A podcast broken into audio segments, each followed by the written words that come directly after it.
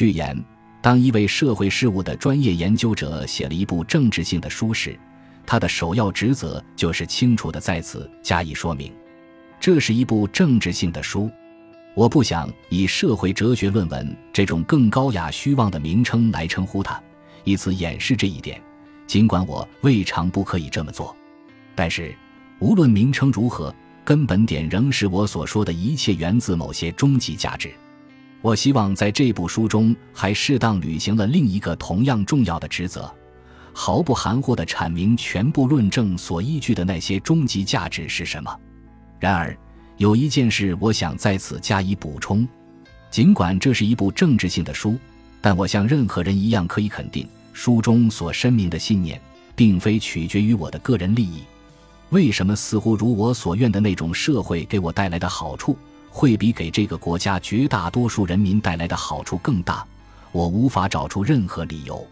其实。我的那些信奉社会主义的同事常常告诉我，作为一位经济学家，在我所反对的那种社会里，我应当占据更为重要的位置。当然，前提是我得让自己接受他们的观点。我觉得同样肯定的是，我之所以反对这些观点，不是因为他们不同于伴我成长的那些观点，既然他们正是我年轻时所坚持的观点，而且正是这些观点使我将经济学研究作为职业。对那些依据流行的时尚，在每一个政治主张的声明中寻找利益动机的人来说，或许可以容我附带说一声：我有各种合适的理由不必写作或出版这部书。它必定要冒犯许多我希望与之和睦共处的人。它也迫使我将我觉得更能胜任并且从长计议我觉得更重要的工作搁置在一边。而且，尤其是，它肯定不利于接受那些更严格的学术工作的结果。而这种学术工作是我倾心向往的。假如我不顾这些，而把这部书的写作当成我不可逃避的责任，这主要是由于现时代有关未来经济政策问题讨论中的不寻常的和严重的情况所致。这些情况几乎尚未为公众充分的意识到。实际情况是，大多数经济学家多年以来已被战争机器所吸纳，并因其官职在身而缄口不言。结果。